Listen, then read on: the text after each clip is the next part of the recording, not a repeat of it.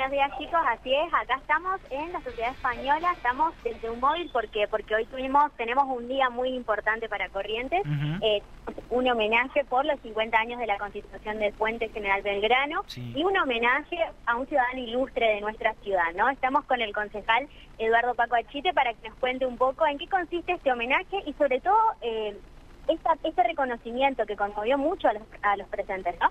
Bueno, buenos días a todos, muchas gracias. Sí, eh, como bien dijo Belén, estamos ya en vísperas de que se cumpla los 50 años del aniversario de la inauguración del Puente General Belgrano, que recordamos que fue en el año 1973, un 10 de mayo. Y bueno, y hoy recordamos a Francisco Zarazúa, que fue el último obrero vivo eh, que falleció ahora el 6 de abril de este año.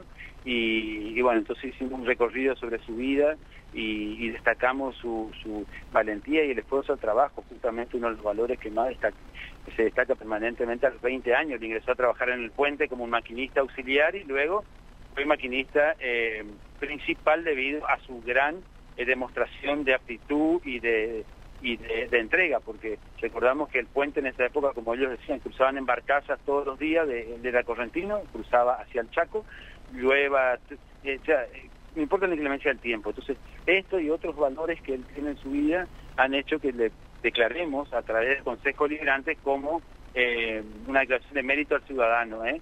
que es un título honorífico que se le da, y en el caso de él ya post-mortem. Lamentablemente nos dejó, pero bueno, no, esos son los designios de la vida, lo íbamos a dar este año, y, bueno, y, y nos dejó antes. Bien, bueno, el puente General Belgrano para nosotros tiene una implicancia muy importante, ¿no? Recién hablaban de que justamente en la provincia vecina por ahí no se reconoce a estos trabajadores, sin embargo acá sí lo hacemos.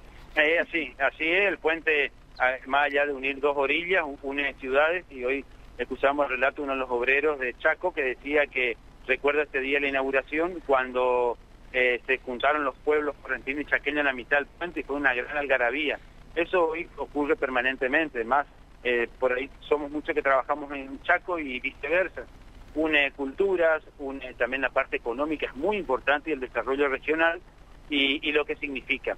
Así que estamos todos estamos cumpliendo 50 años porque yo nací el 7 de mayo del 73 y, y hubo un relato muy emotivo de, de en ese entonces Francisco Sarastúa cuando estuvo en el programa y hoy lo escuchamos que cuando cruzó el puente este día la inauguración un 10 de mayo la señora estaba embarazada de quien hoy ha escrito el primer libro sobre la historia del puente general Belgrano, de Nancy Sarazúa, estaba cruzando y hoy, así que ella también está por 50 años. O sea, fue muy, muy emotivo todo y por los recuerdos que ha traído. Así que fue la verdad que por unanimidad el Consejo Liberante lo ha declarado, lo ha dado este título honorífico al ciudadano. También eh, se pudo ver un documental, ¿no? Eh, de los chicos de la UNE que trabajaron en esto, Héroes del Puente, la importancia de que los estudiantes difundan este tipo de contenidos también. Totalmente, eso es muy importante y, y que se vea más cómo se construyó, que, o sea, también eh, murieron muchos obreros, se cree que actuó alrededor de 13 obreros que han perdido la vida en la construcción, ya sea por accidentes o por, o por diferentes complicaciones que tuvo la obra que han perdido su vida, o sea, han perdido la vida en la construcción misma. Así que, y lo que sí hay que rescatar, que las universidades y todo nuevamente refloten esto. Mañana es una gran fiesta, porque a la mañana se inauguró el Puente General Belgrano, así que, eh, y es una fecha que no se puede dejar pasar, ¿no es cierto? Muchísimas gracias. No, gracias a ustedes, gracias Belén.